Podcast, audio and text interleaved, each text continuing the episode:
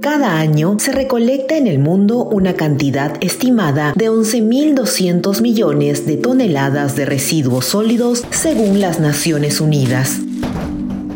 A lo largo de la historia, solo se ha reciclado un 9% de todo el desecho del plástico que se ha producido. Aproximadamente un 12% se ha incinerado, mientras que el 79% restante se ha acumulado en vertederos, basureros o terminan en el mar.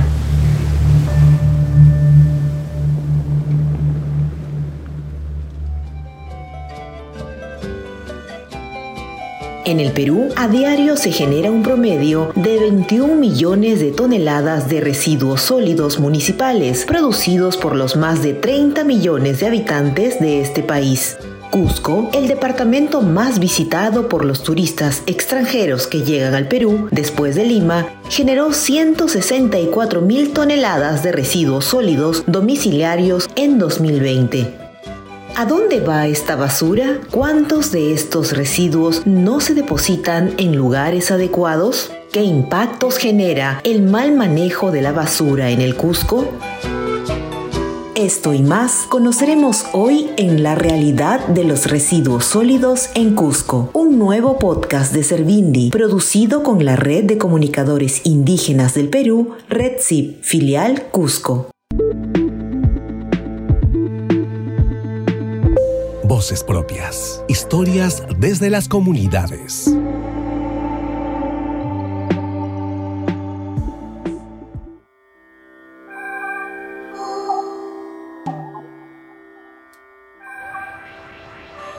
Los residuos sólidos son desechos que, por lo general, carecen de valor económico para el común de las personas y se les conoce coloquialmente como basura según su manejo, pueden clasificarse de dos maneras, de gestión municipal y no municipal. Los de gestión municipal son de origen doméstico, como los restos de alimentos, papel, botellas, entre otros. Mientras que los de gestión no municipal abarcan residuos peligrosos, como los industriales, hospitalarios, de construcción y otros. La gestión de los residuos sólidos domésticos está a cargo de los gobiernos locales o municipalidades.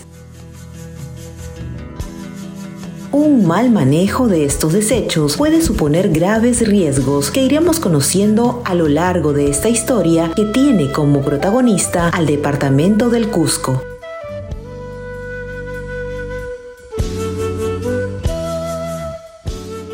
Situado en el sureste de Perú, Cusco está conformado por 13 provincias y 112 distritos. Según el Censo Nacional de 2017, alberga a más de 1.200.000 habitantes. Para conocer la realidad de los residuos sólidos en este departamento, nos centraremos en cuatro de sus provincias, Canchis, Espinar, Cusco y Anta lugares donde comunicadores indígenas recogieron información desde el campo para este podcast.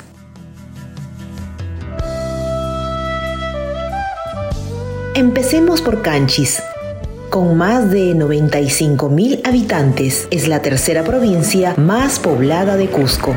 ¿Cuánta basura se genera en Canchis actualmente? Raúl Guainapata Quispe, gerente de gestión ambiental de la Municipalidad Provincial de Canchis, responde. En la última caracterización del estudio realizado aquí en nuestro instituto es pues un promedio de 40, 40 toneladas de residuo diario. Ahora recién este mes ya recién está llegando y nosotros justo concluimos un nuevo estudio de caracterización.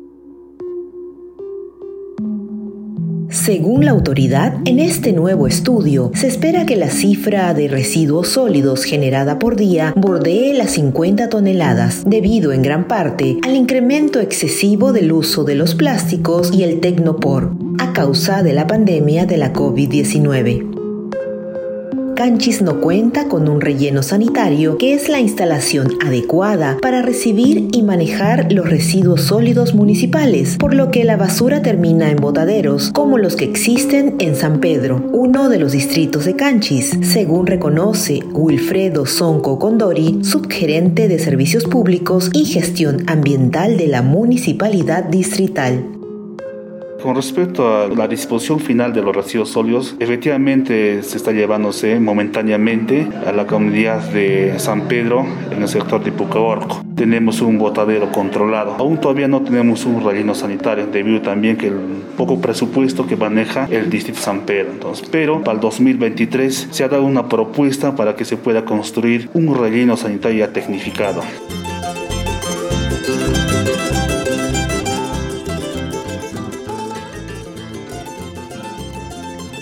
En Espinar, otra de las provincias de Cusco, la situación no es muy diferente. Con alrededor de 60.000 habitantes al 2019, en esta provincia con intensa actividad minera se generaban un promedio de 30 toneladas de residuos diarios. Al igual que en Canchis, Espinar tampoco cuenta con un relleno sanitario y la basura termina amontonada en botaderos.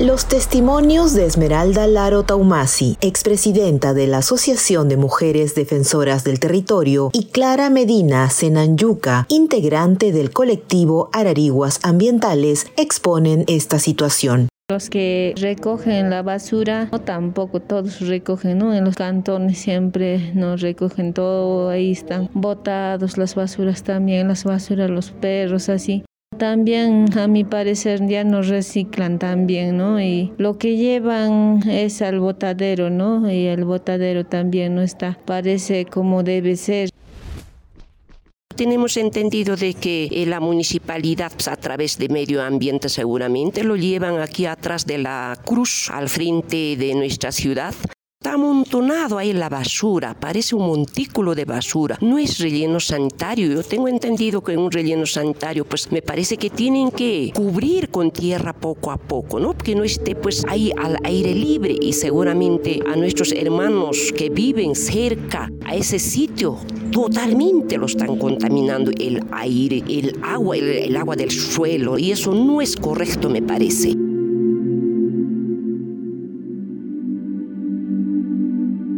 Un escenario igual de preocupante se observa en la provincia del Cusco, la más poblada del departamento, con más de 400.000 habitantes. Esta provincia no cuenta con un relleno sanitario para almacenar y tratar las más de 400 toneladas de residuos sólidos que produce cada día. Así, la basura es recogida y luego trasladada al botadero de Jaquira, que empezó a funcionar en 2002 para una vida media de 10 años.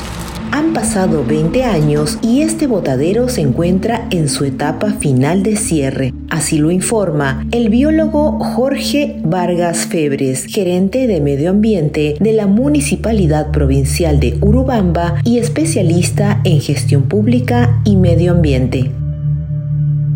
Entiendo que luego del diagnóstico de este año que hizo la municipalidad, este relleno controlado está entrando en su etapa final, que es ya, digamos, la culminación de varios años de funcionamiento de este punto de disposición final.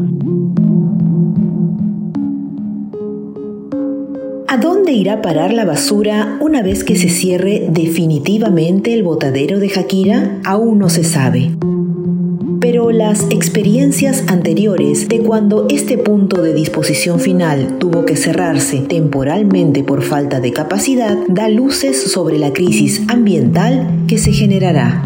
Cuando Jakira dejó de poder recibir los residuos sólidos, la basura ha llegado hasta la pista que va hasta la comunidad de Corca y cuando ya no pudo recibir más residuos, la basura pues estaba dispuesta en toda la ciudad, en todos los distritos. Entonces ahí se empezaron a generar puntos críticos, puntos de contaminación, fuentes de proliferación de vectores, roedores, moscas, perros, las calles olían mal, entonces el tema de salubridad se vio comprometido. El tema de la salud pública y más ahora en pandemia es que se debería cuidar a detalle tener ya a, estas alturas el plan B después de Jakira, ¿no? Jakira cierra este año y ¿Qué tenemos ya para enero del 2023? Esa es la pregunta. ¿Nos va a alcanzar el tiempo? ¿Nos va a alcanzar los plazos para poder este, establecer una nueva metodología la población local exige que el cierre de Jaquira dé paso a la creación de un nuevo relleno sanitario en la provincia, afirma Reinaldo Colque Zuloaga, poblador de la comunidad Jaquira y a su vez regidor del distrito de Santiago en la provincia de Cusco. Nosotros como autoridad del distrito de Santiago, quien le habla como regidor también, y así como dirigentes también hemos exigido que tiene que levantar un proyecto a mediano a largo plazo, pero lo más rápido posible, que es un relleno sanitario, iniciativa que debe dar lo que es autoridad provincial, porque le corresponde a él. Estamos en ese camino que tiene que sí o sí realizarse un relleno sanitario en donde sea, pero la cosa que ya no afecte a los pobladores del distrito de Santiago.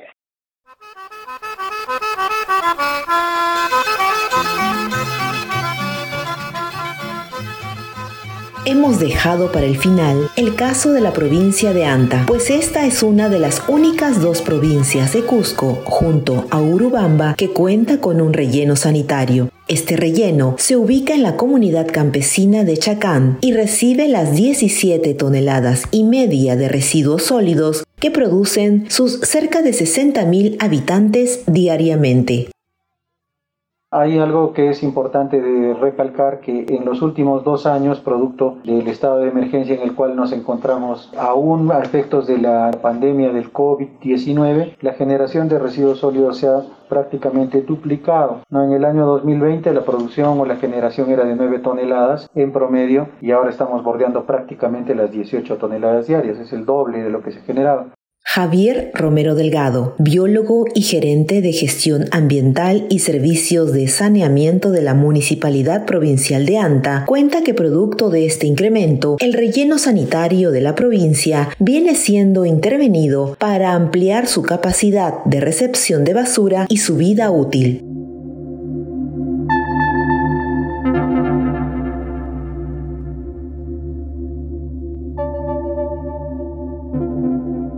¿Por qué son importantes los rellenos sanitarios? Tal vez esto se comprenda mejor si observamos a detalle las diferencias entre un relleno sanitario y los botaderos. Un relleno sanitario cuenta con instalaciones adecuadas para recibir y manejar los residuos sólidos municipales y cumple con estándares nacionales e internacionales. Los residuos son cubiertos todos los días para evitar malos olores. Además, el recubrimiento impermeable protege el suelo y subsuelo de los líquidos que generan.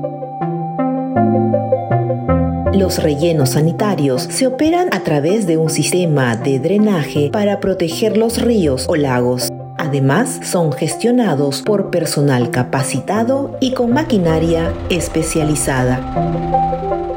A diferencia de los rellenos sanitarios, los botaderos son espacios donde se disponen los residuos sólidos al aire libre, lo que genera focos infecciosos. Al quemarse los residuos, como suele ocurrir en estos ambientes, emanan humos y gases contaminantes. Los suelos se contaminan ya que los residuos se disponen sin ninguna capa que los proteja.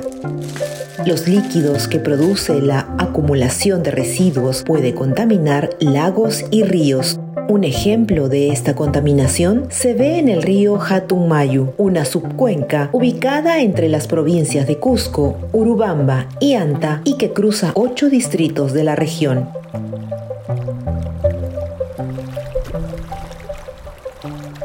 El estado actual de este río Hatumayo es preocupante. Antes, pues en, este río había agua limpia y hacían uso de este recurso hídrico para hacer la agricultura. Ah, había peces, mm, pero hoy está pues ah, totalmente contaminado ah, por aguas servidas desde el distrito de Poroy. Eh, vienen desembocando a este río y totalmente está contaminado por los desagües de cada uno de los distritos. En ese estado se encuentra el río Hatumay.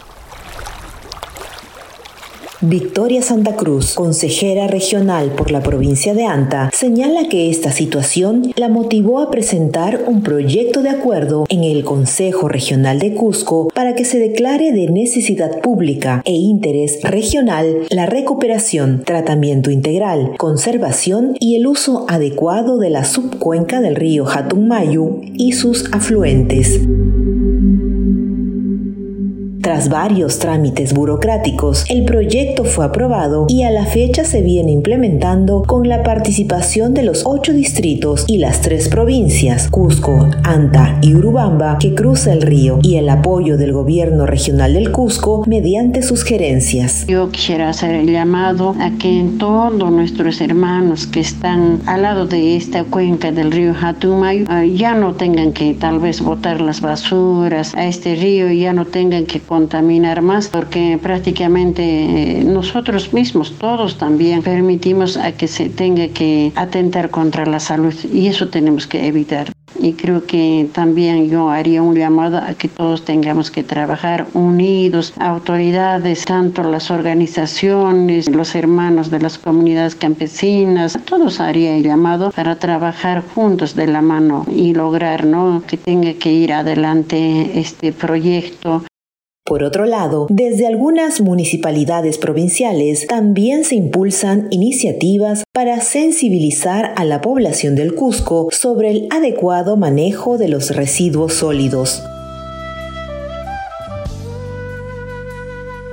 En Canchis, las autoridades vienen centrando su atención en la fuente generadora de los residuos, las viviendas. Se brinda capacitación e incentivos para motivar la segregación de residuos, es decir, la separación de la basura orgánica e inorgánica, según cuenta Raúl Huaynapata, gerente de gestión ambiental de la Municipalidad Provincial estamos capacitando como gobierno local casa por casa. Lamentablemente no hay otra forma en estos años que hemos estado viendo como gerencia gestión ambiental. Es vivienda por vivienda, estimular, conversar. Tenemos en la actualidad una pequeña tienda ambulante o portátil donde estamos cambiando a los vecinos que me segreguen, me minimicen. Cambiemos con alimentos de primera necesidad, arroz, azúcar, fideo, sombreritos, gorritos, politos. El objetivo de poder sensibilizar a la familia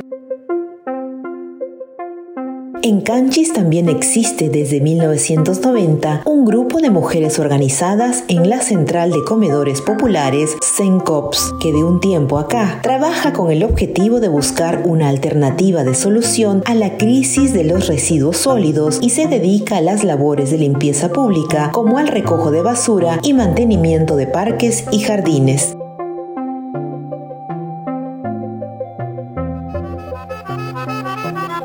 En el caso de ANTA, según Javier Romero, gerente de gestión ambiental de la municipalidad provincial, se realizan campañas de sensibilización, sobre todo en mercados y comercios, que es donde están entrando con más fuerza, para impulsar el programa de segregación vigente desde este año. Este programa busca que la población adquiera el hábito de entregar de manera separada los residuos a los camiones recolectores de basura. El trabajo de la municipalidad es recoger selectivamente la basura y darle el tratamiento a cada tipo de residuo. A esto se suma una ordenanza municipal recién emitida que ordena y regula la actividad de los recicladores. ¿Qué quiere decir esto? Que dentro de poco las asociaciones de recicladores que tengan personería jurídica van a poder formar parte del padrón de recicladores de la Municipalidad Provincial de Anta, con lo cual estaríamos ya cerrando el ciclo de gestión de residuos sólidos en donde involucramos a la municipalidad como prestadora del servicio, a la asociación de recicladores que sería la parte que se encarga de la comercialización propiamente de los residuos sólidos que se recuperan y se valorizan en el distrito y la población que es la que va a formar parte fundamental dentro de este proceso de generación de conciencia ambiental, generación de cultura de segregación, ¿para qué? Para que tengamos una actitud más responsable en lo que se trata de generación de residuos sólidos y que la disposición sea la más adecuada, ordenada y responsable sobre todo.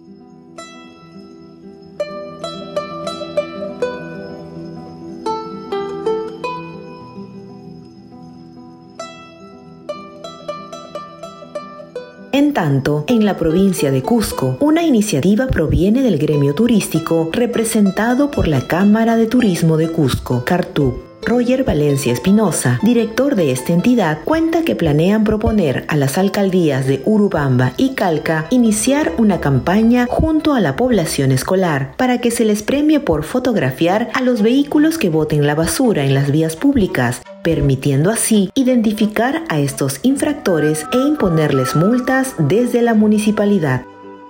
Esta campaña saca la foto, es una campaña que la vamos a proponer y la vamos a gestionar para el mes de septiembre con ocasión de la fiesta del Señor de Huanca.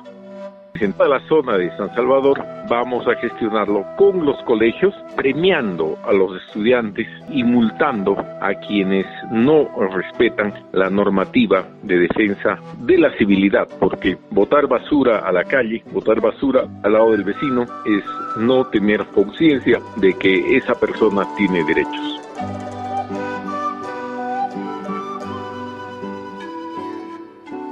Mientras no se entienda que el problema de los residuos sólidos involucra a todos, autoridades y población, tal vez la realidad no cambie mucho.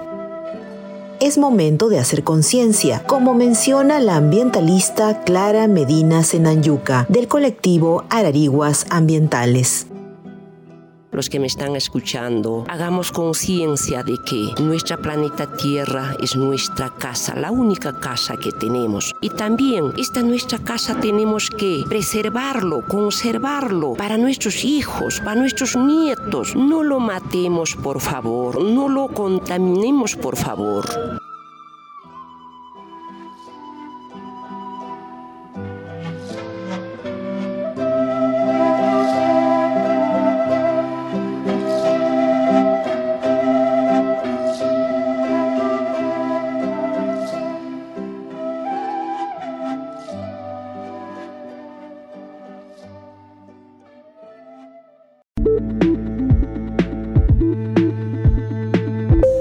Propias es una producción de Servindi con el apoyo de la DW Academy y la cooperación alemana en el marco de la alianza Ríos Voladores.